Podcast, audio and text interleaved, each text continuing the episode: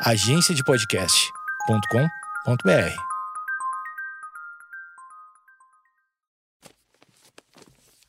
papierpodcast.com.br.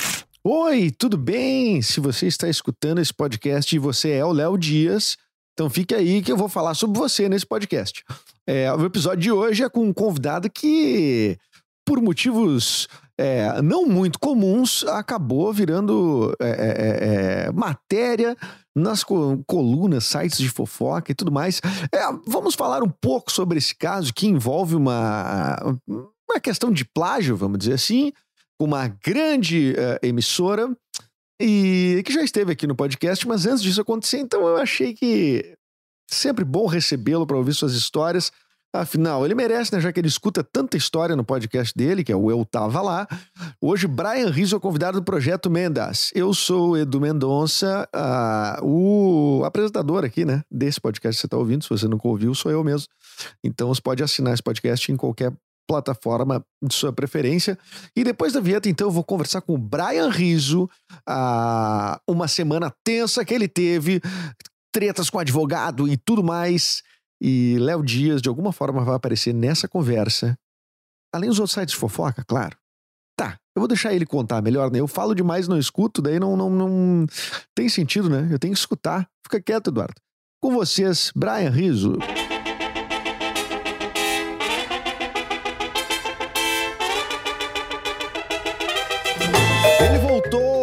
Ainda nesta segunda temporada. Brian Riso retorna ao Projeto Menos, que aconteceu algumas coisas, né, cara? A gente tem algumas coisas pra falar. Como é que tu tá, Brian? E aí, cara, boa tarde. É, boa tarde para nós na nossa linha temporal. Boa qualquer momento que seja você que está ouvindo esse podcast.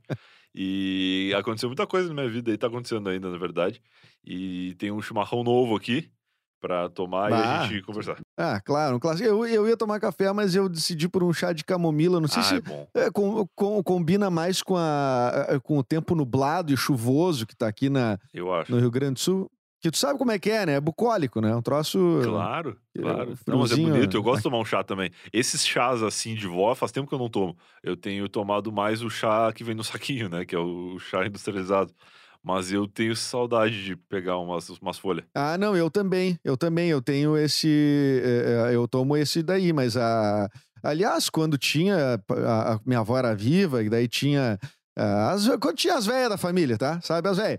aí, aí, elas tinham, bah, tinha de tudo, assim, de, de, de chás e tal. Mas... Me lembro muito. Me lembro da minha bisavó que benzia com folhas, assim e tal. Tinha todo mundo. Oh, claro, claro.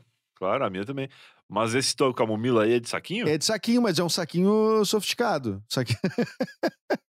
Gourmet? É, é, que eu não tomo em grande quantidade, então eu me dou o, o, luxo de comprar um um pouquinho melhor. Ah, entendi. Não, mas é um camomila gourmet então, porque quando tu fala um chá de camomila, eu imagino aquelas florzinhas boiando. Não, não, é gourmet, gourmet, gourmet. gourmet não. Então tá. Eu não me arrisco, eu, eu não tenho certeza de como fazer aquele... É, é, com as florzinhas boiando. O que eu já fiz uma vez com as florzinhas boiando foi a, um banho, cara. Um banho, não sei se você já tomou algum banho tipo de sal grosso, não, por exemplo. Não, não. É, não, pra ti que tem seis metros de altura, eu acho que precisa de, um, de uns, uns 5 quilos de sal Mas grosso. que uma, uma churrascaria não te forneça se precisar. É, exatamente. É, e, e aí tu faz uma, é uma, um banho assim, que é do pescoço para baixo tu bota ele numa água morna e tal e, e, larga esse sal não grosso. Não rola lavar o cabelo no sal? Com sal não, é. não pode, não pode. É. Aliás, eu não sei por que, que não pode, mas todo mundo que me falou do, do banho de sal grosso é um troço... Tipo, se não, de pescoço para cima, Deus o livre. É, é daí tu pode, fica assim, com medo, né? Tá, então, tá. pescoço para baixo. Aí Tu, aí aquela ali tira as energias ruins, mas ah. tira todas, tira as boas também. Tu fica totalmente. e aí depois tu tem que tomar um banhozinho de chá, entendeu? Ah, tu, ah entendi. Sacou? Claro. Tu faz um banho de, de sal grosso ali. Quer dizer, tu vê que é um, é, esse podcast tem de tudo, né, cara? Tem de tudo. É, não, eu, é muito vasto. eu acho legal isso aí, cara, porque se o cara não acredita muito, no mínimo ele fica bem temperadinho, né? Porque. O, quem já tomou um banho na praia do cassino sabe o que é um banho de sal grosso. Tu sai salgadaço. Salgadaço, salgadaço. É bom, isso aí, né? Pior dos hipóteses, sai temperado, né? É, agora, meu, uh, É, óbvio que eu não te chamei pra conversar aqui pra gente ficar falando sobre uma coisa que nenhum de nós entende. Ah, não, E- ó, que bom. É, Mas só quero comentar que enquanto a gente tava conversando aqui, eu fui no Google pesquisar chá de camomila e eu achei aqui um interessante, cara, do saquinho aqui. Eu vou procurar esse aqui, porque eu nunca tomei chá de camomila dessa forma. O que eu tomava era do- das camomilas que os cachorros mijavam no pátio, assim, que tinha em casa. ah, sim, porque vem temperada também. Era também. Agora sim, camomila, camomila purinha, eu nunca, nunca tomei. Vou, vou providenciar. É, eu tomo assim no saquinho, assim, ponho numa, numa xicrinha aqui e tá, tá, tá resolvido. Mas eu não sou um grande tomador de chá. Ah, eu sou. eu É que às vezes eu tomo aqui. muito.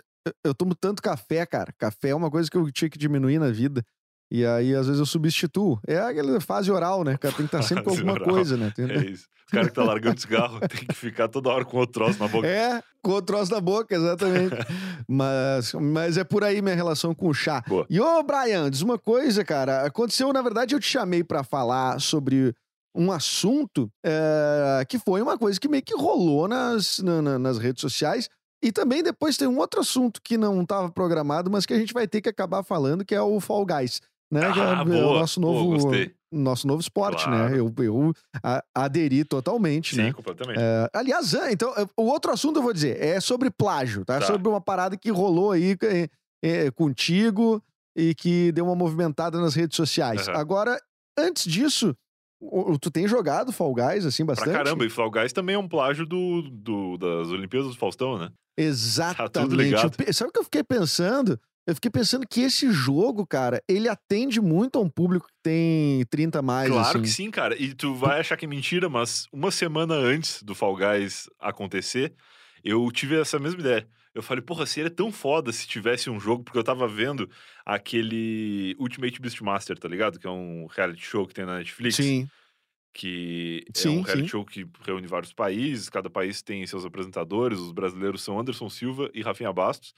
E, e é, um, é um Olimpíada do Faustão de adulto, assim, que são uns cara que tem que vencer obstáculos e chegar o mais longe possível numa, numa, prova. mas tem umas coisas meio de força, assim, né? Tem umas coisas Tem, meio... é, o, não, é, o não é tão simples. Beastmaster, ele é tipo as Olimpíadas do Faustão que tu pode morrer. Se tu fizer errado, tu, tu pode morrer tranquilo. Um traumatismo O- o- craniano fácil. Tranquilo, é uns troços meio nas alturas, É, assim, uns é troços violento, meio uns troços pesadaços, assim, é, é um bagulho bem, bem violento. Mas são os caras, né, do... Enfim, pessoas do, do crossfit que vão, não são os gordinhos que estão vendo o Faustão Sim. de tarde e se inscrevem pra É claro, é, é, ca- claro, isso aí deve ser, atletas. quem é crossfiteiro, isso É. é. o Ultimate Beastmaster deve ser a, Sim. A- uma, uma- o grande programa, Claro, né? claro, deve ser o... São atletas. E aí eu, eu tava vendo na TV isso aí, e aí, pô, é muito legal de, de ver. E eu pensei, pô, isso aí no videogame ia ser muito legal. E aí eu comecei a imaginar possibilidades, assim, de como que seria feito o jogo. E aí, cara, uma semana depois apareceu o Fall Guys, que é muito mais legal do que na minha imaginação, porque é todo mundo ao mesmo tempo, né? Então é tipo tu montar a pista da. Do Ultimate Beastmaster ou da Olimpíada do Faustão na estação da Sé aqui, que tipo seis e meia da tarde. Que é a galera assim, ó, que é uma a multidão. multidão é uma junta, multidão. correndo, ou na, na Black Friday, assim, abre uma promoção de Black Friday, só que pra E sai chegar, todo mundo correndo. pra é. chegar no mercado, isso você tem que aí. vencer os obstáculos. assim. E aí tem várias promoções pra quem chegar. E é tipo isso, assim, e, e eu tô jogando muito, cara, mas assim, nível absurdo. E foi um estouro, né? Impressionante, né? Um jogo que surgiu. Ah, sei lá, até eu não, não, não, conhecia a empresa que é a, desenvolvedora ali, que, que, que aparece no início. E, e, e foi uma coisa que, se uma febre, eu não sei, a, a- a gente tá gravando agora em meados de agosto, não deve ter, sei lá, deve ter duas semanas que, que lançou o Fall Guys, uma coisa do tipo. Mas é, eu acho que eu tenho a impressão de que essa empresa não existia, cara. Eu acho que é o primeiro jogo deles até. E é um Bah, negócio. sensacional. É um negócio muito louco, assim, e que eles acertaram muito, né? Porque eles lançaram gratuito no, no PlayStation 4 e lançaram de graça um- uma beta pra PC, que aí a galera já ficou meio viciada antes do jogo lançar oficialmente. E aí depois, quando lançou, eles lançaram a 30 pila na, na Steam. E que até pra gente é barato, né? Porque geralmente os jogos que são baratos nos Estados Unidos, aqui chegam uma fortuna. É verdade. E aí, pra gente funciona, assim. É um jogo muito bom, cara. Muito bom. Eu esse ano comprei muito jogo. Esse ano eu joguei um monte de lançamentos, um jogo foda, caro pra cacete, mas sem dúvida nenhuma o jogo que eu mais me diverti, que eu mais joguei até agora foi o Fall Guys, que, que é de graça. É, não, e essa, eh, e essa indústria, eu, assim, pra quem não, não entendeu ainda, isso não. É- era pra criança nos anos 80 e 90, né? Agora não é mais. Agora as crianças cresceram e seguiram jogando videogame, né? Claro, claro. Acho, acho que a, a nossa geração que jogou videogame quando era criança vai jogar pro resto da vida. Quem não Pro resto da joga vida. videogame hoje é quem não jogou quando era criança também, eu acho. Exatamente. Eu me lembro que, ah, que quando eu era criança, o troço de videogame era, assim, pra adulto era uma bobagem. Assim, ah, videogame e tal. Sim, sim, sim, sim. E hoje, cara, é, eu, os adultos que somos nós, assim, né? São os caras que estão na- na- nas empresas aí desenvolvendo o jogo É, e vivendo disso, né? Tanto que os esports, né? Que, a gente- que tanto se fala dos Sim, sim, esportes, sim, sim. já movimentam alta grana, né? Cara, mais dinheiro do que Hollywood há muito tempo eu fiquei sabendo esses, tempos, esses dias aí. Há muito tempo. Essa, essa informação, a primeira vez que eu ouvi, olha, cara, já deve fazer uns 10 anos, eu acho. Um troço É, assim, é, é, é. muito tempo. Tipo, é muito tu tempo. falar que, que a indústria dos games movimenta mais do que a do cinema é uma coisa que é chocante. Agora, tu falar isso e que já é uma coisa, uma notícia antiga já, é mais chocante ainda, porque parece que agora que tá começando a ter espaço e tal, mas na verdade, mesmo antes do, do público mainstream falar sobre, já era já. É, e o tamanho disso que as pessoas não estão, talvez não estejam entendendo, mas a ascensão da maioria dos youtubers que, que adolescentes e crianças gostam, eles fazem a tal da gameplay, né, cara? que Gameplay, é claro. ficar jogando Minecraft, ficar jogando Sim, Fortnite, sim. ficar jogando. E vou te contar que Fall Guys me deu vontade de, de abrir uma live e, e jogar, porque eu tava. Cara, eu, eu tô no nível 35, o nível máximo do jogo é 40. E Tá brincando, tá no nível que eu jogo. 35, cara. Eu tô, bah, eu, eu tô recém, eu, eu comecei depois, é que deu um problema, né? Ficou uns dois dias fora do ar e a internet É, surtou teve com essa isso. aí também, é. Eu, eu, eu fiquei chateado nesses dias, porque foi em seguidinha que lançou, primeiro final de semana, o jogo ficou fora do ar. Não, e eu que já tenho, eu tenho uma fama de, eh, em tu- tudo de tecnologia que eu toco, estraga misteriosamente. Então, a, a- a- quando eu- o dia que eu baixei foi o domingo que tava fora do ar. Eu pensei, não é possível que eu baixei o jogo e já estraguei o jogo, né? né? Eu vi, que tava, eu vi que tava todo mundo reclamando, não era só eu. E daí, cara, eu tô no nível 13. 13. Tá, tá. recém comecei, recém comecei. mas mas o- é bom, é. É bom. O primeiro dia que eu joguei, eu cheguei no nível 20 já. Porque eu fiquei. a- Cara, eu fiquei acho que umas 15 horas jogando. Foi um troço assustador, assim. Porque no É primeiro. bom demais, meu. É, É, bom, e no demais. primeiro dia tava rolando legal, porque eu acho que a galera não tinha baixado muito, assim, o servidor tava segurando. E aí eu comecei a jogar, cara. Logo depois, eu lembro que teve uma live da, da Samsung lá dos lançamentos do, do- dos Galaxy novo e tal, que eu, que eu curto ficar vendo. E aí acabou a live, eu fui dormir um pouco, e aí eu comecei a jogar, e quando eu vi era outro dia já, assim. E eu tava jogando sem parar. Alguém me ajuda. Alguém me tira desse Não, vício. e, cara, tem um lance da. da ah, porra, esse, esse jogo é um espetáculo, né? Mas ele tem um lance que ele também ele é meio infantil, assim, nos gráficos. E aí tem. ah, pra- Pra quem não, não, não baixou, quem tá achando, ah, que saco, estão falando uma coisa que eu não sei. Ah, Assim, ó, pensa num, num, num- num jogo que ele é bem colorido. É ele bonitinho. tem. Bonitinho, até 60 participantes saem correndo de um mesmo ponto e tem que passar por vários desafios. É bem Olimpíadas do Faustão mesmo, só que é todo Sim. mundo junto correndo, Isso. cada um no, no- no seu lugar do mundo jogando. É, é- é Online, multiplayer, né? Multiplayer Jogando online, online. os 60 personagens são 60 pessoas diferentes na vida real. Ex- exatamente. Todos têm a mesma velocidade ali, a mesma. Isso eu que eu achei é, acho que legal. tem, né? Isso que eu achei É, legal. né? Todo mundo igual, né? Claro, É. porque o, o lance do nível, eu tô no nível alto e tal, tu tá no nível mais baixo, tem gente que vai começar agora no nível 1, e isso, o nível ele não interfere na habilidade do teu boneco, todo boneco é igual. Então isso que é Sim, só divertido, muda cara. a fantasia, né? Muda as Claro. fantasias, tu vai ganhando uma isso, tu recompensa umas aqui. tá? roupinhas, é, tu ganhando umas roupinhas, tu vai ganhando uns negocinhos ali a mais e tal, mas no, no geral, assim, na, na gameplay ali é todo mundo igual, isso que é legal, porque aí tu consegue explorar o, a criatividade do ser humano, mais do que a, Me- a capacidade do bonequinho. Exatamente, e tem o. E, e- e os bonequinhos, eles são bonitinhos. Eles, eles me lembram. Eu, eu- não é exatamente os Minions, mas eles me lembram alguma coisa dos Minions. Eu acho que os bracinhos curtinhos, tem uma, tem uma infantilidade bonitinha ali, né? Tem, parece muito um jogo da- das balas fine, sabe? Que é tudo coloridinho. É. E exatamente. É tudo meio que uma, uma- umas coisas de fruta, umas, umas cores assim, meio bala de goma, é legal. É legal, cara. Eu acho que esse jogo foi a melhor. ah, ah, esse e o Minecraft, pra mim, na, na minha relação com meu filho, que tem cinco anos, vai fazer seis esse mês, ah, foi o jogo que mais a gente. Os dois gostaram, assim. Então, ah, tipo. é muito legal, cara. E é tipo Fortnite, assim, porque rolou uma Fortniteização da- dos games há um tempo aí, que um monte de jogo que acho que chama Battle Royale, né? Que é um monte de gente entrando num mesmo lugar e só um sobrevive no final. E Fall Guys é isso aí, só que sem violência, né? Então é, é muito mais Sem legal. violência. Cara, jogo ideal. Baixe seguramente com a família. Não tem violência, não tem nada. Os, os bonequinhos, eles não têm nem, eh, nem sexo, eles têm, na verdade. Né? Não Eles são tem, é uma- verdade. um- o máximo de violência que gosminhas, tem assim, é, um, é. é um cotonetão te acertar na cabeça, assim, uma coisa. É, essa É, a tipo maior violência. Co- Cotonete bem coloridão, assim, né? Não tem- Isso, rosa. Tem- É, exatamente. Então, é, pá, Fall Guys, sensacional. Muito grande dica, cara, grande dica. Primeiro plágio do, do podcast. Assim. Mas, ô meu, o que aconteceu contigo? Eu vou botar aqui no, no- no- no- Vou tentar introduzir a conversa, tu me corrige se eu tiver errado. Ah, rolou no, no Esporte Espetacular, né? Que é o programa do, de domingos ah, da Globo, um quadro chamado, acho que faz um, talvez uns 30 dias, né? Um quadro chamado Eu Estava Lá, É. né? Que Faz mais ou menos só 30 já- dias, porque a conta da advogada já caiu essa semana já. Então eu tenho certeza que é por aí. Então, Uns é 25, por aí. 30. É, e da- o Eu Estava Lá. Tu tem um podcast chamado Eu Tava Lá. Bom, isso por si Isso. só, quem tá ouvindo e não sabe da história pode dizer: ah, mas tá, quem sabe não, não, não seja.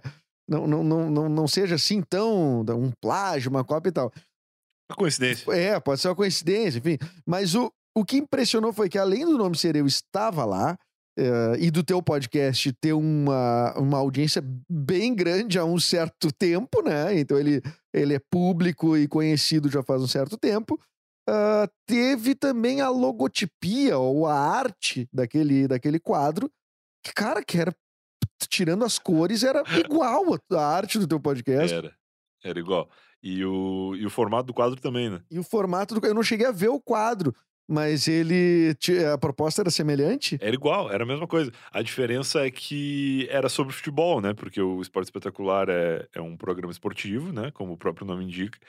E aí eles convidavam pessoas para contarem histórias que viveram em momentos marcantes do futebol. Então, o quadro lá na primeira semana, que acabou sendo a única, mas que originalmente era o primeiro episódio, era com o convidado era o cantor Daniel para contar sobre quando ele, ele estava no estádio e viu o, o Raí jogando. Acho que foi o retorno do Raí ao São Paulo, uma coisa assim. Ah, grande história.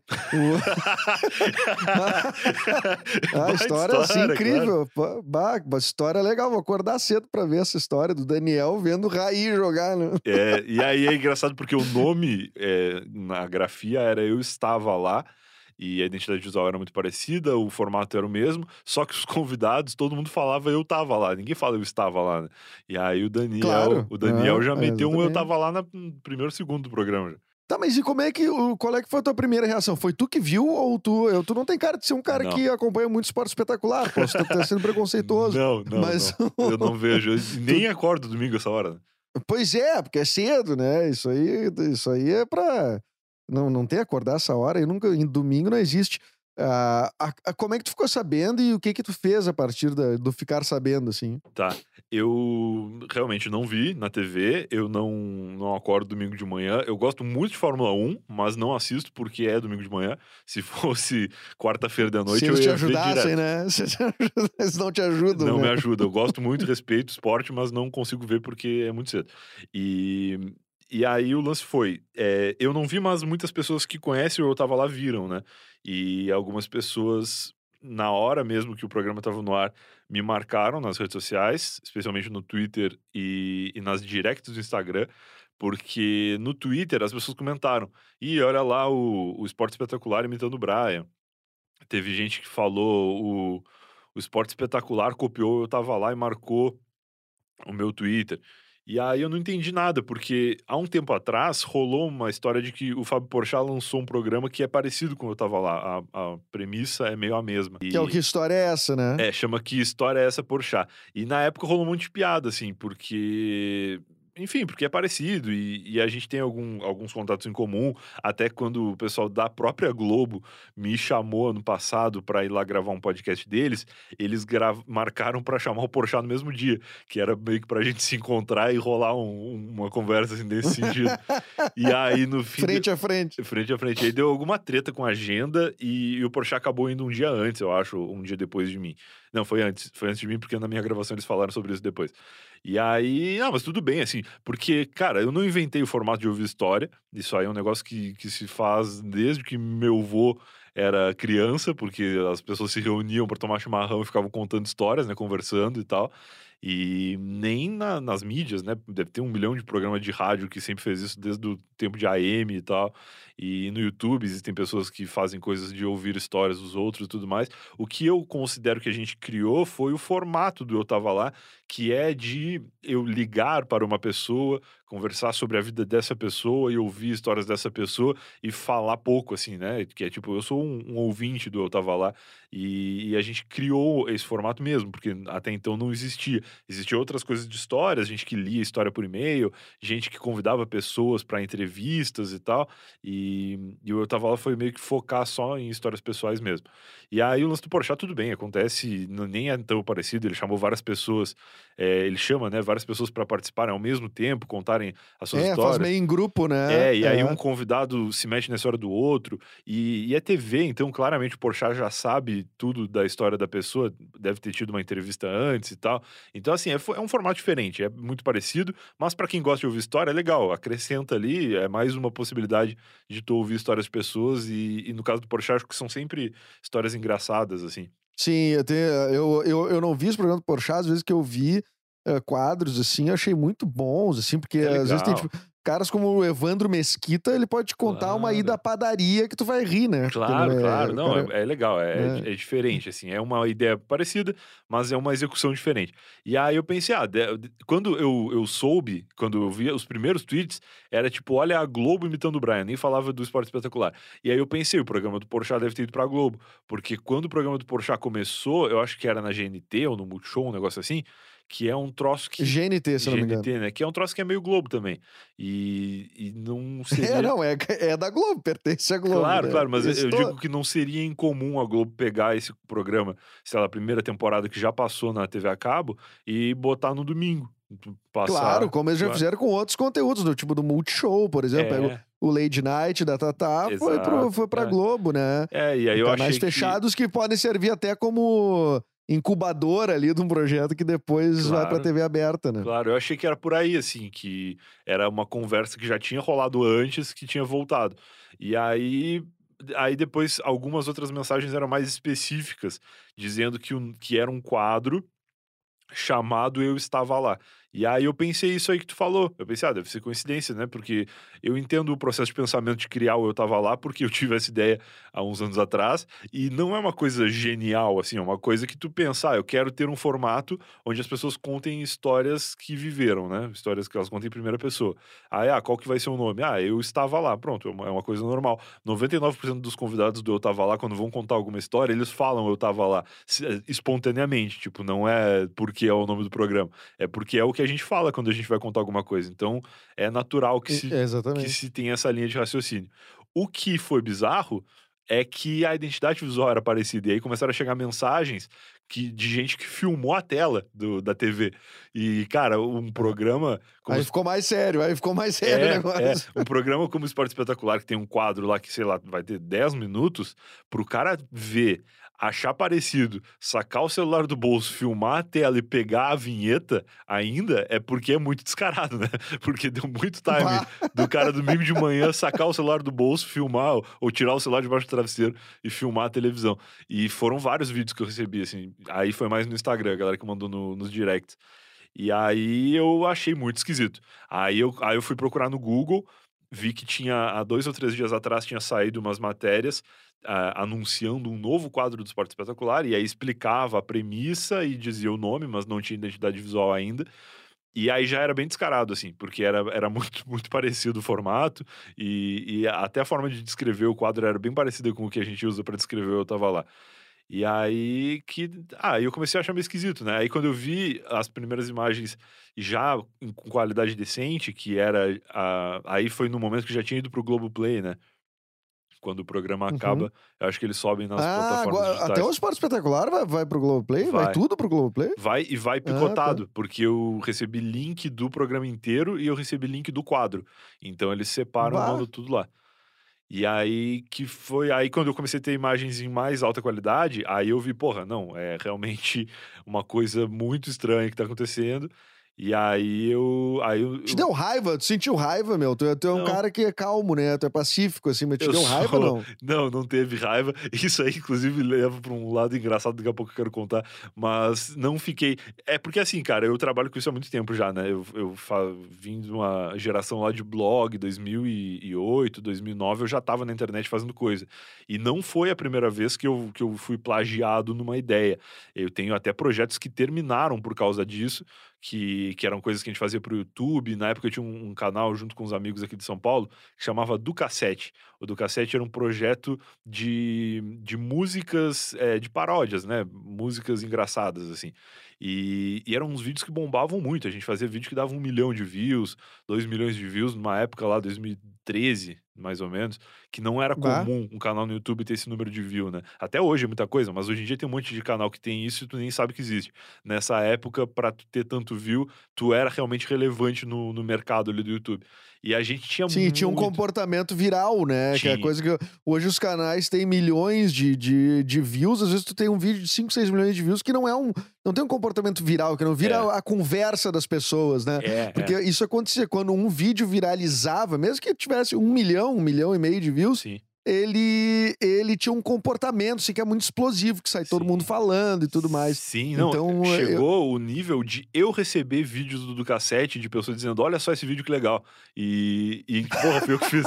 Tá ligado? É tipo um viral tão viral que dá a volta, assim, e chega em ti de novo. E, É, e como não, não aparecia a cara da gente, tinha só. Né, os créditos, assim, assinaturas e tal no final, é, a muita gente via e não se ligava, assim. E aí depois falava, não, mas fui eu que escrevi isso aí. Aí o cara ia olhar assim, porra, é verdade e é, e era legal. E a gente fez um negócio que viralizou muito, que na época a Dilma era presidente do Brasil, e a gente fez uma coisa que era a Dilma cantando funk.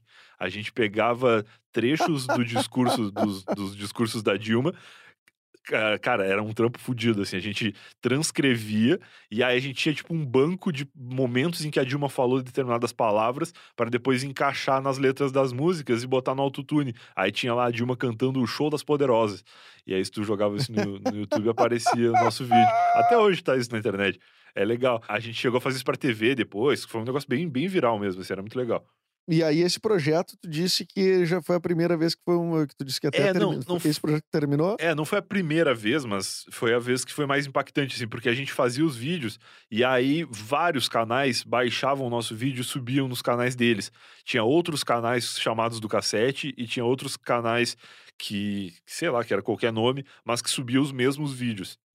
E aí, na hora que viralizava, a, a gente, na época, tinha a home do YouTube, né? Que eram os vídeos que estavam em destaque eh, no YouTube naquele dia. E aí tinha várias categorias. E a gente ficava em destaque, tipo, no melhor vídeo de humor do dia. E no melhor vídeo de música do dia. E no melhor vídeo de, sei lá, de funk. E aí tinha várias categorias, assim. E aí a gente tava em todas. E aí cada uma que tu clicava era um canal diferente, nenhum era o nosso.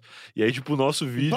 Nosso vídeo dava 300 mil views e tinha pessoas que tinham baixado nosso vídeo subido depois que tinha, tipo, 3 milhões de views. Putz, mas que merda isso, cara. Isso já aconteceu comigo também com um conteúdo. E, e eu não sabia o que fazer, eu não sabia o que sentir. É triste, e cara. eu, eu decidi desapegar só. É. Foi um vídeo que eu fiz em 2012, que era o, o Como Fazer uma Propaganda Eleitoral. Que era um vídeo. ah, era uma, uma- um comercial todo cheio de, de metalinguagem, né? Eu era o candidato. Oi, eu sou o candidato. Enquanto a câmera se aproxima, parará, parará. Então tudo a gente ia. Caralho, eu vi, eu vi esse vídeo. É, então, esse vídeo ele teve. Esse vídeo toda a eleição ele volta, porque a gente lançou justamente nas eleições de 2012, que eram as Tá, mu- Não, eu municipais, vídeo. eu acho. E aí, Sim, cara, só que a gente não sacou que esse vídeo ia voltar. Porque tá, quando teve lá um milhão e meio de views no canal lá e tal, foi, foi muito legal. Foi em 2012 isso. Aí 2014 volta, tipo, eu, no Facebook, assim, com muita força. E Ah, vou, sim, sim. aí, e não fui eu que botei. Aí eu fui ver, assim, tipo, as, a quantidade de páginas, cara. De páginas com esse vídeo. é, é, e as páginas com 300 mil compartilhamentos. Uma, É, louco. é com milhões de visualizações. Disse, Mas esse cara tem mais visual- visualizações que eu tive no. no, no- Sim, Quando sim. publiquei. Mas quando é uma coisa que tu faz, assim, nessa ideia de, de fazer ser legal e muita gente vê e tal, até tudo bem, eu não me incomodo quando é esse caso. Não sei se foi o teu caso, mas, tipo, se foi um vídeo que tu fez de zoeira, assim, pra bombar, pra galera ver, meio que, claro, é ruim quando isso acontece em outro canal e não no teu, mas, de certa forma, cumpriu o objetivo que era de fazer as pessoas verem aquilo que tu tava produzindo, né? Claro, com certeza. E- Não, eu não, eu não, eu não era o meu. ah, não era um meu ofício ter um canal de YouTube, né? Eu fiz Exato. aquele. Foi uma ideia ali que eu e meus amigos ali tivemos de. Que era o, o Piangers, né? Que hoje é o Papai Pop e tudo mais. O Piangers é o cara que deu a Sim. ideia. Eu escrevi o roteiro com o Pepe Mendina, o Thiago Prade, fizemos a produção e tal. Foi um vídeo muito legal, mas foi quase eh, caso único, assim, né? Então não me incomodo tanto. E cumpriu sua função de sair, saiu em mídia tradicional também, muita coisa.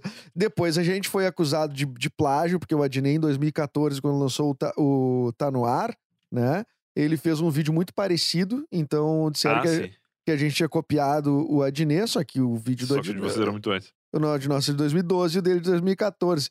E, cara, mas enfim, é- é- isso é. Eu, eu, eu, eu acabei superando e hoje eu acho mais engraçado, mas no teu caso prejudicou o trampo de um grupo, né? É, então, e aí no caso do cassete era um, era um trampo mesmo. A gente já fazia, não era meu, minha atividade principal, na época eu tinha outros trabalhos, mas era uma coisa que, que bombava. Cara, na época, vídeo com um milhão de views chegava a dar 10 mil dólares de AdSense. Caramba, cara. Hoje dá o quê? Uns É. 400 dólares. Nem Menos. sei, porque eu, eu me afastei desse, desse mundo aí. Mas a gente Eu passou. afastei A das gente drogas. passou a não. É, a gente passou a não conseguir monetizar as coisas que a gente fazia. E era realmente muito trabalhoso, tá ligado? Não era só uma coisa que a gente fazia em 10 minutinhos de, de brincadeira, assim. Era uma coisa que a gente virava várias noites pra fazer e tal. E, e aí começou a ser muito frustrante. E aí, paralelo a isso, começou a acontecer o problema de copyright, né? Porque quando tu faz uma paródia, teoricamente, tu tá livre do copyright porque é uma, uma cocriação, né? Uma coisa que tu cria em cima. Só que o YouTube sempre teve políticas um pouco complexas com isso, porque é, geralmente é o bot que avalia, né? Então não tem muita conversa, assim, se ele considera que aquela música ali é da, sei lá, da Katy Perry, ele vai ou mandar a monetização toda pra Katy Perry, ou vai tirar o vídeo do ar na hora. E aí a gente começou a ter problemas assim também, e aí a gente foi largando o projeto, mas foi muito legal na época. E aí, agora, com essa história da Globo, eh, eu fiquei, no primeiro momento, com duas preocupações. Eu não fiquei puto, muito puto, porque era uma coisa que eu meio que já imaginava que aconteceria um dia, quando eu criei o Eu Tava Lá, porque eu achava o nome muito bom. E, e aí eu, eu meio que pensava, ah, em algum momento isso vai acontecer. Só não achava que ia ser com a Globo e nem que ia ser numa proporção tão grande, né? Porque, sei lá, às vezes a gente vê outros podcasts que aparecem com um nome parecido, ou, enfim, outra pessoa que cria outra coisa num nome que já existe. Mas aí é, é outra situação. Agora, pô, a Globo gigante fazendo um negócio é, assim é, foi muito esquisito. E aí eu, eu fiquei muito preocupado. Primeiro, que isso prejudicasse a gente no, no segmento, assim, né? Eu participo de alguns podcasts como convidado, às vezes, aqui, estou participando agora, vou falar para as pessoas irem conhecer o Eu Tava Lá e tal. E aí a pessoa que nunca ouviu falar vai procurar no Google e, e vai encontrar o da Globo, provavelmente. Porque a Globo tem, né, muito. É muito melhor ranqueada no Google do que eu, você, provavelmente. Então eu fiquei com essa preocupação. E a segunda preocupação que eu fiquei, que eu acho que era a maior de todas, era que por uma empresa do tamanho da Globo estar fazendo isso, provavelmente o grande chefão lá da Globo não sabe que isso é um plágio. Ele deve ter achado que é uma ideia original de alguém menor que passou para ele. E aí, se daqui a pouco a, o negócio repercute, pode esses caras acharem que eu que tô copiando, né? E aí ficar pior juridicamente até pra gente. Então foram as minhas principais preocupações no, no domingo de manhã, essas aí. Mas tu já tinha. ah, tu tem protegido já isso, a marca, tudo. Qual é o teu, o teu preparo nesse, nesse. Tu já tava preparado pra esse momento, então. É, eu já tava, porque como eu falei, eu já eu imaginava que isso ia acontecer. E aí eu me precavi registrando tudo. Tem patente do, do nome, tem patente do logo, tem patente de tudo de registro lá no, no INPI. E quando eu vi as coisas todas, eu já mandei mensagem para minha advogada domingo de manhã mesmo. E falei pra ela: olha só isso aqui, tá, o que aconteceu. Aí ela já me encaminhou o contato das pessoas responsáveis por essa parte de, de patente lá do escritório. E aí no domingo mesmo eles já começaram a se mobilizar assim. E, e a gente notificou a Globo na, na semana, acho que foi na terça-feira, eles receberam uma notificação extrajudicial avisando que eles tinham cometido um vacilo, né? E aí. ah, por favor, disse, disse que estava escrito isso né, na notificação. Olha que Isso aí é legal. vacilaram na do Brian. Isso aí é legal porque eu até então não sabia o que era uma notificação extrajudicial. É, não Eu, sei se tu sei, sabe, mas eu sei bem. eu sei, eu sei com alguma expertise já. Olha aí. Mas é legal pro, pro ouvinte que não tá ligado que a notificação é um negócio que assim, tu manda uma carta pra pessoa e fala assim: olha, tu fez uma cagada. E aí tu dá pra pessoa duas alternativas, que é ou tu continua fazendo a cagada que tu fez e, e arca com, com as responsabilidades legais disso, e aí tem lá uma lista de coisas que acon- acontecer contigo. Ou tu pede perdão pelo vacilo e para de fazer o que tu, que tu fez, e aí fica tudo certo ninguém se incomoda. é, foi meio isso, assim. É, entendi. É, no caso deles, eles não estavam eh, te devendo eh, grana nem nada, né? Eles estavam. É uma coisa que é muito delicada e ela é subjetiva até um certo ponto, mas eu acho que existem critérios objetivos para determinar o que é plágio, né? Tu chegou a, a- a verificar isso? Sim, o, o advogado que conversou comigo na segunda-feira, que aí foi um cara especializado lá que eles conseguiram, ele falou que é considerado plágio e que mesmo que eu não tivesse o registro, eu poderia recorrer, porque o meu projeto já está no ar há mais tempo, é, realmente tudo é muito parecido, a identidade visual é parecida, o formato é parecido, o nome é o mesmo, apesar da escrita ser diferente. Então, ele, ele falou que sim, que é considerado plágio e que é um caso tão grave que, mesmo que não tivesse patente, eu poderia reclamar. Então, a gente estava seguro, assim. Mas, cara, foi uma incomodação, porque eu passei uma semana dando entrevista para fofoqueiro e, e Ah, fazendo. Aliás, é. E fazendo. e fazendo reunião com o advogado todo dia, cara. Então, assim, foi uma semana de trabalho que eu perdi. Que até eles falaram que se eu quisesse pedir indenização, eu poderia. Não no sentido tanto de, ah, vocês me, me plagiaram e feriram meu ego, mas pelo sentido de vocês tomaram uma semana da minha vida porque eu tive que ficar lidando com um monte de coisa que eu né, tive que abrir mão de gravação e de coisa que eu tava fazendo naquela semana pra, pra arcar, até porque eu tava muito cansado já. E aí, mas no fim não, a gente achou melhor deixar quieto, porque aí tudo é, é muito mais tempo e é muita mais, muito mais dedicação. E eu não preciso de dinheiro da Globo também nesse sentido, assim, né? Eu só, só não quero que eles me atrapalhem e não aconteceu. Então tá tudo certo. E tu vê depois o universo te premiou lançando Fall Guys, né? Tu vê toda a tua semana difícil, depois veio um jogo que te, te trouxe de volta, né? Te trouxe de volta pra good É, vibe. Me trouxe Mas, cara, o- eles tiraram do ar, eu não sei o que aconteceu com esse quadro, ele tá acontecendo, não tá acontecendo? Não, ele acabou. Foi só aquele dia só, nunca mais falaram no assunto. É, o apresentador do Esporte Espetacular me mandou Tá mensagem. brincando, cara? é, pediu, desculpa, Aham, pediu desculpa, falou que não sabia, que, que a equipe estava verificando lá quem que tinha começado a cagada e tal. É, a Globo em si não se manifestou oficialmente. Até essa semana minha advogada falou que ia me, me mandar mensagem para ver como que tinha ficado a questão da, da notificação, mas eles cumpriram o- o- a primeira etapa que era não fazer mais, né? Então eles não passaram mais o quadro, não, não teve mais nem uma versão do quadro. Eu achei que eles poderiam mudar o nome qualquer coisa assim. Eles sumiram com o quadro. E, Os caras e é desapareceram isso, com o cara. Uma, e coisas engraçadas assim que aconteceram. É, falei com o Léo Dias na, na Ah, terça-feira, eu aliás, acho. parabéns, cara. entrevista lá. Parabéns, cara. Eu queria te parabenizar que tu falou com o Léo Dias, cara.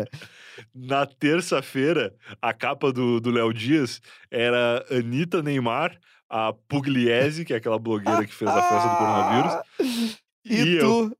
Ah, sensacional, cara. Que Sensacional. baita rolê. É, Aliás, tu deve ter. Tu, tu ajudou o Léo Dias. Eu devo dizer isso, cara. Porque o Léo Dias, já que a pauta dele ela é quase é, monotemática, né? Porque ele só fala da uma Anitta, só fala do Neymar.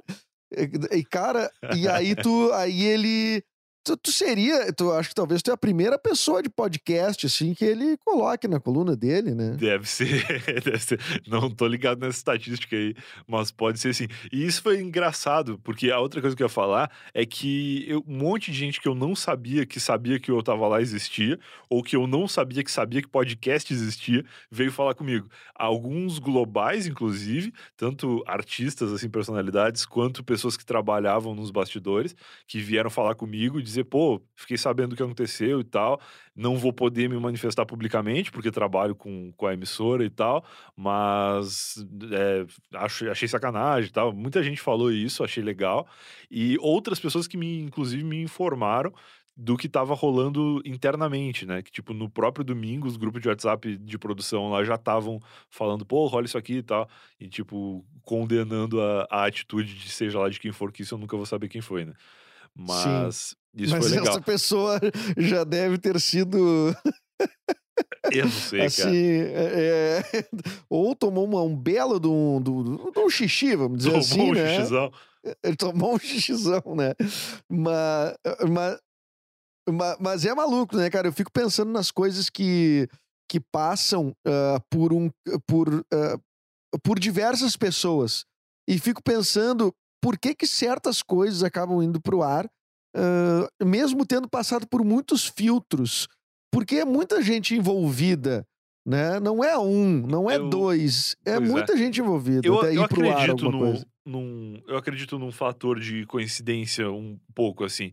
Eu acho que talvez a ideia do formato tenha sido original, o nome tenha sido uma, um, né, uma conclusão meio, meio lógica para aquele formato, mas na hora de fazer identidade visual, talvez a pessoa tenha ido no Google escrito eu tava lá e aí tenha E se achou. inspirado na minha, é, tinha, tenha Não, mas não, copiado, é não. Cara, cima. aquilo ali não, não, não, não, não tem a menor condição daquilo ser apenas inspiração, né? Aquilo Não, ali por cima. é, é muito próximo. É porque existe, cara, tem pessoas que elas não entendem o conceito de copiar uma coisa ou não copiar.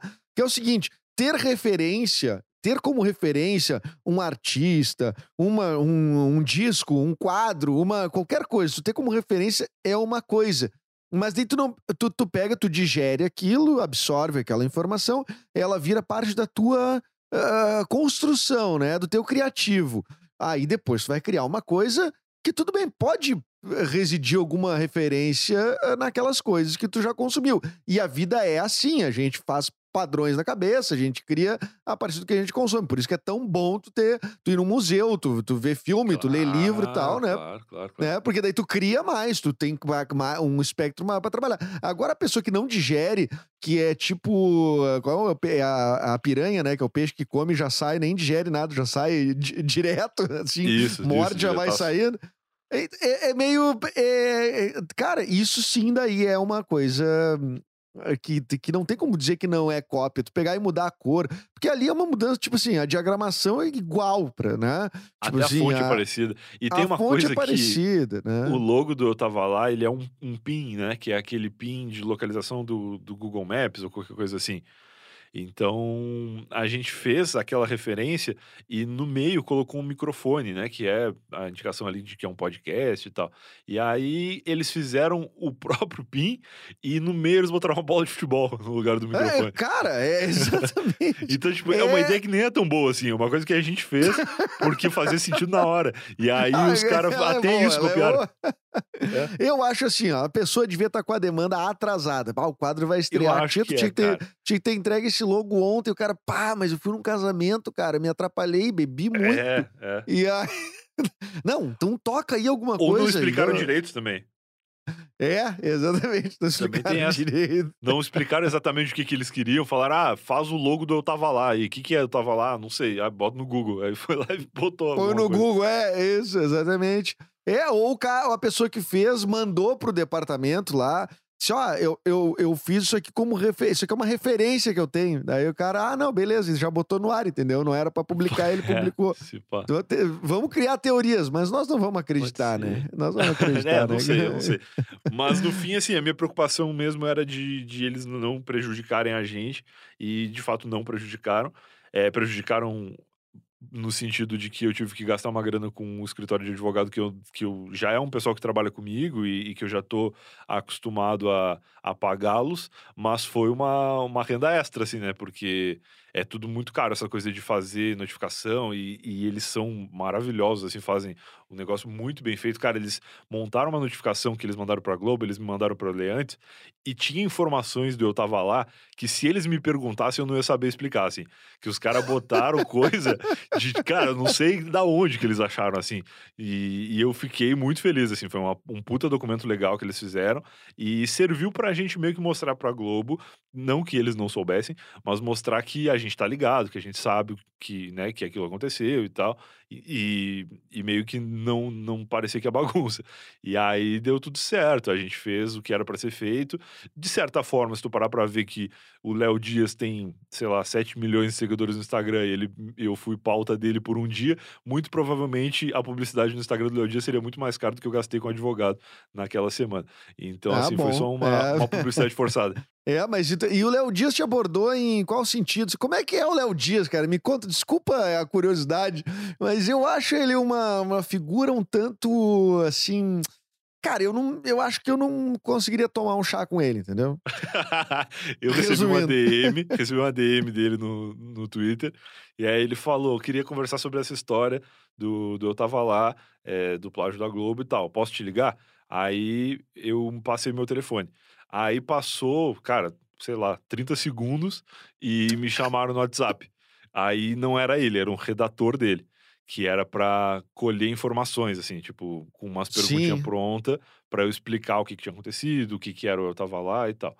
E aí eles devem trabalhar em equipe, assim, né? Eles juntaram informações e aí fizeram um bagulho bem completo, porque eu fiquei meio cagado, assim. Esse dia foi o dia mais tenso, eu acho depois, eu acho que eu fiquei com mais medo do Léo Dias. Do que, eu acho que eu fiquei com mais medo do que, que ia sair no site do Léo Dias do que do da treta com a Globo. Porque assim, a Globo fez uma coisa que eu sabia que era errado e que não ia é, ficar desse jeito, alguma coisa ia acontecer. Agora, se o Léo Dias vai lá e, e, fala que eu falei um troço que eu não falei, de repente eu até perco a razão, entendeu? Que eu tô ligado que esses caras às vezes fazem isso, assim. E aí, não, eles fizeram uma matéria super completa e bem feitinha. Pegaram foto minha, sei lá da onde também, e botaram. As e... fotos que nem tu sabia que tinha, uns ensaios assim, fotográficos. Mas onde é que eu fiz isso? era, não, era, era, o meu. Era, era uma foto do meu Instagram, assim. E aí eles botaram lá, botaram informações, botaram o logo do Eu Tava Lá, botaram várias coisas legais, assim, bem feitinho. E foi uma matéria legal. E aí eu descobri outra coisa também, que tem dois tipos de site de fofoca no Brasil, né? Que são os sites que te procuram para te entrevistar e publicar uma matéria sobre o, o, teu caso, e são os sites que esperam sair no Léo Dias para copiar a matéria dele. E aí eu tô nos dois, assim. Tem, cara, eu saí acho que uns 20 sites de fofoca, sem brincadeira. Tu pode tu tá brincando, procurar cara. no Google. Eu tava lá, Globo Plágio, que tu vai encontrar várias matérias. E, e, tu consegue identificar certinho quais que copiaram o Léo Dias e quais que falaram comigo de verdade. Eu falei com cinco ou seis. O resto é tudo réplica, né, de, de outro site. Que espetáculo, cara. Eu não, nunca achei, cara. Não, olha, tu é um dos caras me... que, que eu não imaginaria isso, cara. Estar nas colunas de fofoca, né, cara? Mas quando vê, né? Isso não, é foi engraçado, voltas, né? cara, porque, tipo, gente da minha família, assim, a galera que eu não falo desde que eu morava aí no sul que me mandou mensagem, assim, para falar o que viu a situação. Eu falei, pô, mas não falei, mas pensei, nem sabia que, que tu sabia que eu fazia alguma coisa. E se pá, nem sabia também. Só viu lá na hora que era meu nome e foi atrás de ver o que, que era. Não, e agora que, agora é que tu validou, viu? Para quem duvidava alguma coisa é, sobre a tua carreira, é. Brian, tu pode, agora tu tem a prova, porque tu tá na, no, no Léo Dias, cara. E aí, se o Léo é, Dias se é. importou, é. que nem o, o, o, o, o, o Piangers, é, que é jornalista, né, quando ele foi no, no, no Pedro Bial, é, claro. o, apareceu ali uh, Marcos Piangers, especialista em paternidade. Aquilo, Genial. tudo bem que ele já tinha os livros lançados e tal, mas quando o Pedro Bial te diz, uh, diz pro público, diz pro povo, especialista em paternidade, pronto, tu é, agora tu é. Validou, validou. Que, validou. E tu, eu acho que agora o Léo Dias disse que tu é uma celebridade, né, cara? Agora tu vai ter que lidar, né? é, agora, agora eu tô ali perambulando no meio do, dos famosos.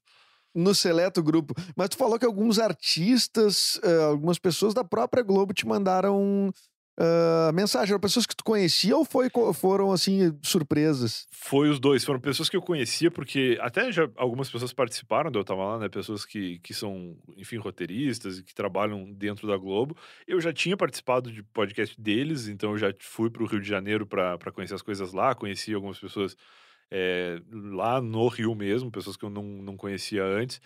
E, e algumas dessas pessoas falaram comigo e outras que ficaram sabendo através dessas me mandaram mensagem também. E isso foi um fenômeno legal, é, até surtiu aí alguns convidados para o podcast, que, que vai rolar aí nas, nas próximas semanas já também. Mais uma razão para não comprar briga com a Globo, porque eles acho que poderiam proibir essas pessoas de participarem do podcast se eles quisessem. Claro. Não, mas essa, cara, vamos, vamos combinar. Não tem briga aí, né? Isso é uma discussão no nível da Não, pessoa não. jurídica, né? É, é, É. cara, isso é- é um trabalho sério e os caras têm ciência disso. A Globo é outra, uma a empresa Globo- séria, não tem. A é. Globo é uma empresa gigante que tem muitos setores que não se conversam, né? Então Claro, não nem muda tem como, nada né? o fato. é, É. Não muda É- nada é o fato de eu já ter participado de programas deles e de podcast, do fato do setor de esporte nem saber que eu existo, né? Porque isso foi uma coisa que alguns sites de fofoca pontuaram, assim, de, porra, olha a sacanagem que a Globo fez, sendo que eles sabiam que ele já fazia esse podcast porque tem uma matéria comigo no G-Show. E aí, porra, a pessoa que escreveu a matéria no G-Show e a galera do entretenimento da Globo provavelmente não viu isso antes de ir pro ar, né? Porque se tivessem Não, visto, não provavelmente teriam conversado, né? Cara, essa é uma grande ilusão, porque é, ma- materializa uma coisa do tamanho da Globo como se fosse uma É. única pessoa que tem. A galera ah, acha que a Globo é um escritório. A É um galera acha que a. Globo é um escritório de 20 pessoas, assim, que ficam se falando o tempo todo.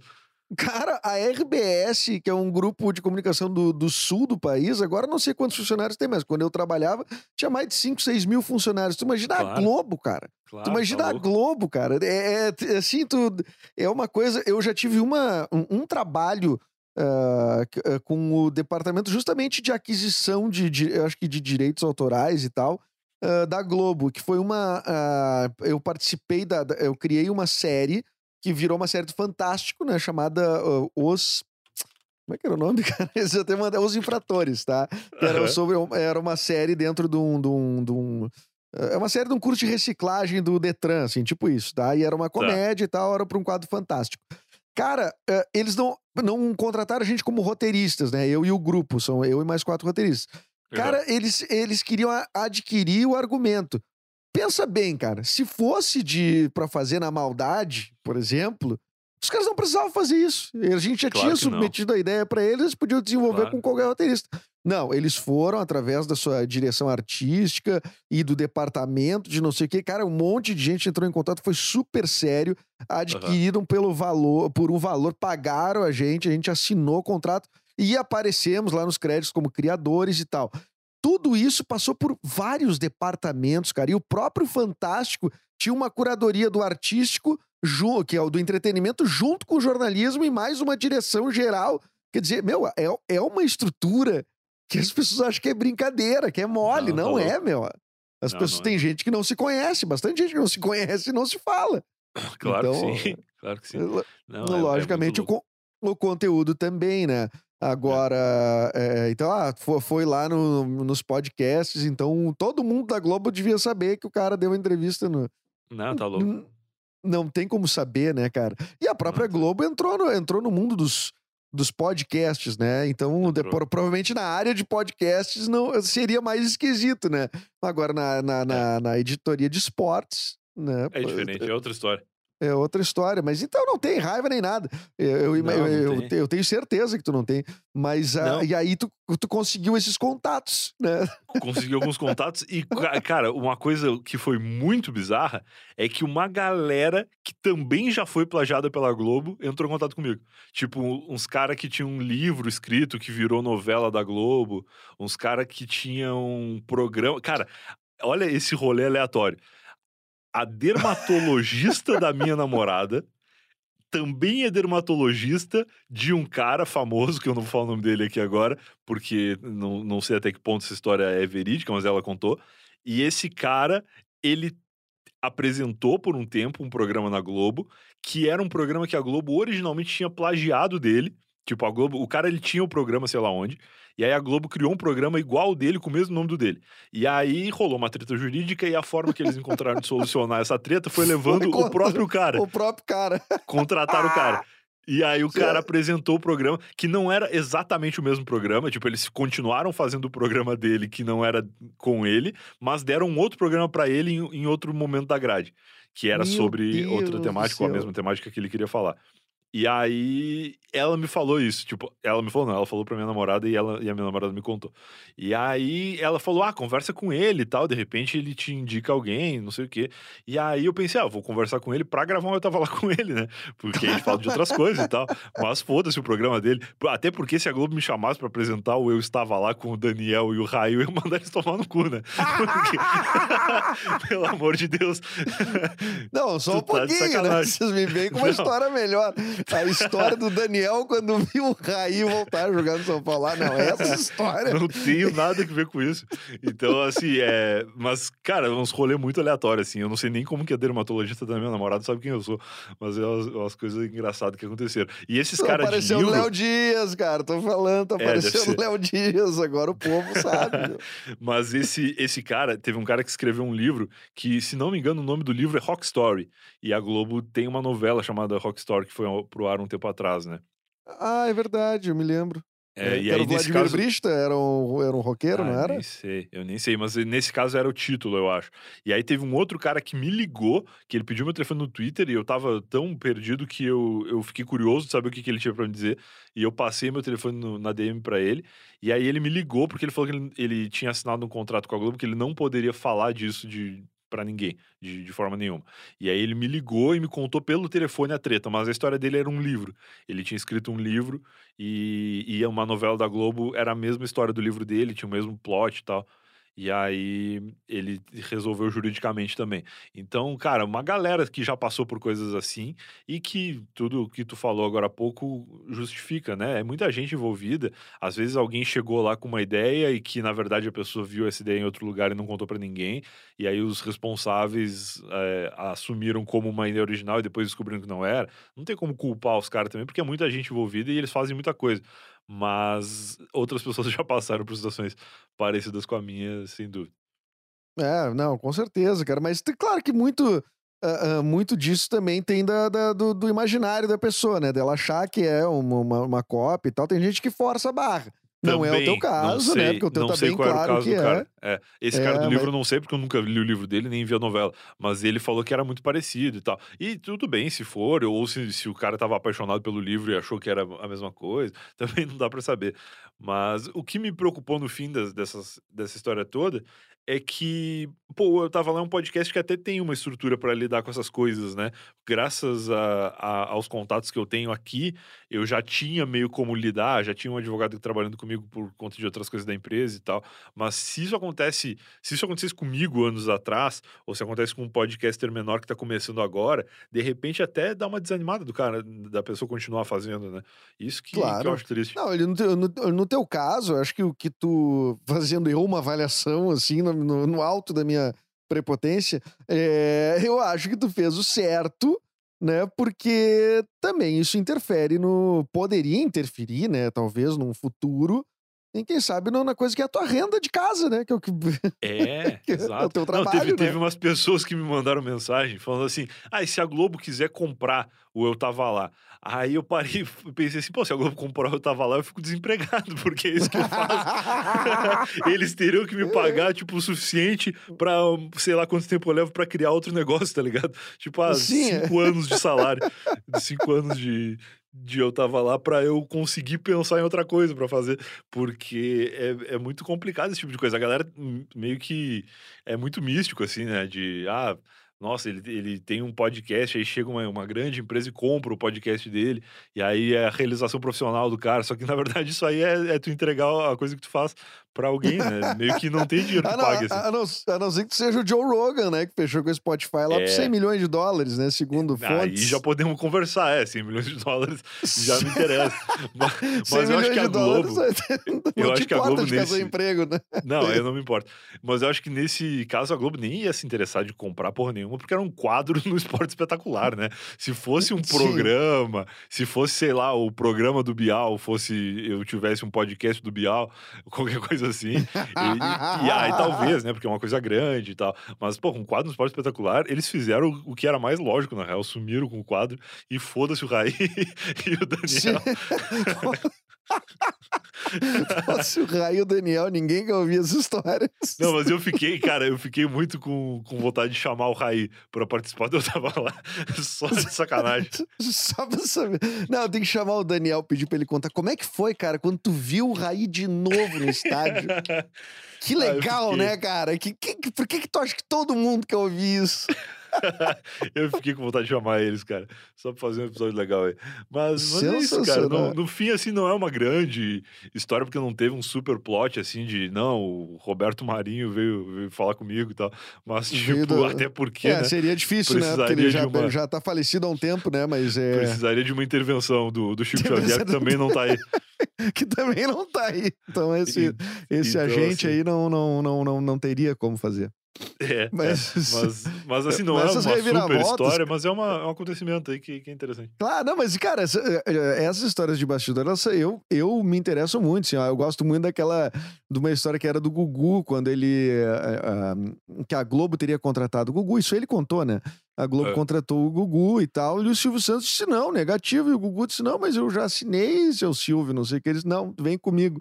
Aí que eles pegam um avião na mesma hora, assim, né, vão pro aeroporto, pegam um voo, e o, e o Silvio Santos e ele entram lá na, na querem falar com o Boni, né? E aí, o velho Boni, né? E aí eles chegam lá e o Boni tá almoçando e o Silvio Santos espera. E aí, o- aí o que o Gugu diz é o seguinte: o Boni disse: Olha, seu Silvio, é só se o senhor falar com o doutor Roberto, Roberto Marinho. E aí o Gugu disse que o Silvio Santos está bom. E aí desapareceu o Silvio Santos. E diz ali por algumas horas. É. Depois ele volta com- pro Gugu e tá tudo certo. Já falei com o Roberto, volta pro SBT, não sei o quê. Então essas Caraca. reviravoltas assim de bastidor, eu acho, É cara, tu, tudo que eu queria saber, que era a parte que o Gugu não sabia, é o que que o Silvio Santos e o Roberto Marinho conversaram, cara. Ah, saíram O- no soco, certo? Fiz- Fizeram um, um paro ímpar. Fizeram para o ímpar. Pode ter sido uma coisa bem mais simples, né? É. Mas eu- os bastidores são muito, muito legais, assim, até para as pessoas Ah, entenderem acho que isso é também. trabalho, não é glamour, não é. Não. É, não. tem, tem, tem trampo atrás. E também acho que tu tá. é, Acho que esse, esse teu caso mostra uma coisa que eu, que eu defendo há, há bastante tempo, que é, cara. É, Não, não, não pode as pessoas pegarem a tua ideia, não pode as pessoas, Não, tipo. não, não. Né? Isso, eu- isso é uma, é uma matéria-prima de, de, de, de, de, às vezes, é o teu trabalho, é o teu sustento, né? Sim, sim. E se tu parar pra ver, é claro que a pessoa que cria um podcast por hobby não vai ter a preocupação de ir registrar uma patente, até porque isso é um bagulho que leva, às vezes, mais de um ano para passando por vários processos lá. Não sei se tu teve já a experiência de registrar alguma coisa, mas, cara, eles estimam de 12 a 26, sei lá, 24 meses, uma coisa assim, pra eu, te registrei, dar eu, o- registrei, eu registrei um filho, mas foi no cartório, foi um jogo rápido. Foi de boa. Mas é que tu. São várias etapas, e aí tem um, um, um final lá que eles te dão o certificado de registro, uma coisa assim, tem algum termo mais, mais próprio aí. Por, por 10 anos, né? Tu registra a marca por 10 anos. Então, Ah. assim, é um processo burocrático, mas tu parar pra pensar o tanto que isso te economiza de dor de cabeça, é muito barato. E dura 10 anos, né? é, a marca no, no teu poder ali. Então, é, Então, se tu, se se tu quer ter- que- ter- que seja que teu vale trabalho, né? Vale a pena. É, eu acho que né? vale a pena as pessoas verem. Mas é o que eu falei, lógico que quem tá fazendo isso por hobby não vai se preocupar com esse tipo de coisa. Mas é foda. Não, de- não deveria acontecer, na verdade, mas acontece. Acontece. Muito bem. Brian, obrigado aí pelo teu tempo e, e por falar tão abertamente desta. Deste. é, não é incidente, mas desse momento aí da carreira que foi mu- muito legal, né, cara? Pô, muito. Ah, no- no- tu, vai, tu vai ter essa história depois, já, é, assim, sem sofrimento, né? Durante a semana que tu teve esse lance com os advogados, deve ter sido tenso, mas Ah, foi agora. uma merda, cara. Puta, É. foi uma merda, foi uma semana fodida. E a minha namorada tava pintando a casa ainda. E aí eu, eu ia ajudar ela, assim, porque tinha uns lugares que ela não alcançava, né? Do teto, assim, a parte mais alta. E aí eu pegava o pincel e aí meu telefone já começava a apitar. Aí já era advogado ou já era fofoqueiro e tal. Foi, foi foda. E aí meio que ela pintou a casa sozinha. Porque eu ficava no telefone aqui no estúdio fazendo um monte de coisa louca, assim, que eram muito fora da minha rotina. Mas, mas é isso. Acho Tá. que. Acho que Cara, no fim das que- contas vai ser positivo, sim. Até, até por conta do, da divulgação do nome, né? Acho que não, não reverte muito em ouvinte, porque é um processo muito grande até alguém baixar um podcast para ouvir. Mas das pessoas saberem que o nome do Eu Tava Lá existe já é legal já. Claro, e, outra coisa também, uma coisa que não te ajuda a ter ouvinte é porque a primeira história do quadro deles é o Daniel contando do Raí. Então, Se fosse um Pois é. quadro assim sensacional, aí tudo bem, né? Mas, cara, briga- obrigado aí, meu, pela tua disponibilidade de novo. Ah, voltarás sempre que quiser. E, cara, fala um. ah, ah, dá uma divulgada aí no Eu Tava Lá, no, no- não no quadro do, do Globo Esporte. No do original. Esporte Espetacular, No original, no, no- no podcast. E, daque, e dos conteúdos que é o ETL Help, né? Que já estão no É. ar, né? Só que são conteúdos, são conteúdos fechados ali, é, especiais. São conteúdos é, exclusivos de uma plataforma, mas eles são gratuitos. As pessoas podem acessar lá e ouvir. É, bom, do começo, o ETL Help, ele é um, um spin-off do Eu Tava Lá, né? O Eu Tava Lá é um podcast de histórias, onde eu ligo para as pessoas para conversar sobre as as suas vidas e ouvir histórias que elas já tenham vivido por aí.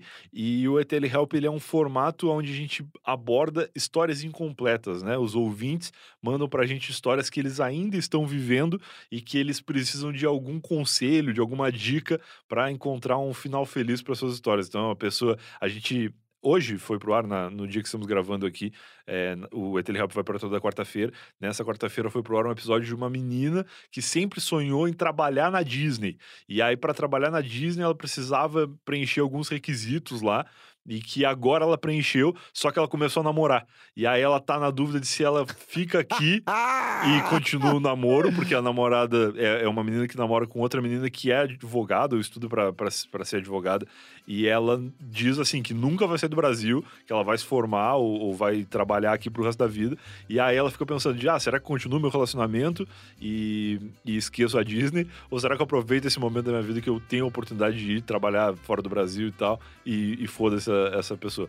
E aí a gente deu o conselho lá e, e é meio isso que o Telehelp faz. Gravamos o episódio com a tua participação, inclusive, recomendo que é ouçam. verdade. Que foi uma. É. uma ouvinte que queria ser atriz, né? E também tava meio atrapalhada de o que, que poderia fazer e tal. E tu, no alto da tua especialidade, especialidade como ator, tu, tu deu umas dicas muito importantes pra pessoa também. E aí o Telehelp é meio isso. Ele é um podcast exclusivo do Sparkle, que é uma plataforma da Hotmart. Mas dá pra ouvir pelo navegador aí, se tu quiser botar o link em algum lugar para as pessoas clicarem, ou senão elas podem procurar o Eu Tava Lá dentro do, do aplicativo lá do Sparkle, que, que é bem fácil de achar. Espetáculo, meu. Maravilha. Cara, sucesso pra ti aí e que demore muito tempo pra passar por outra dessas aí, né? Ou nem, preci... Ou nem precise mais passar por uma dessas. Obrigado, cara. Não, se acontecer, daqui a uns 15 dias eu já tô recuperado pra pagar a advogada de novo. É que foi um, foi um susto agora. Deu Não tava pronto. Quem, quem quiser copiar a ideia aí, por favor, espera um pouco. deixa o Espera cara um pagar os boletos. Deixa a gente fazer um caixa aqui pra poder lidar com isso de novo, porque é cruel. Feito, Brian. Bom dia pra ti aí, meu. Boa semana. É nóis. Obrigado, cara. Abração. Se você ouviu esse podcast aqui ah, até o final, vou lembrar então que é para assinar em todas as plataformas: Castbox, Deezer, Spotify, Apple Podcasts, enfim, tudo que você achar e for o seu, o seu serviço favorito, o seu agregador favorito. Assine lá o Projeto Mendas e siga lá o Brian eh, em todas as redes sociais e também o podcast Eu Tava Lá. Até o próximo episódio. Ha ha!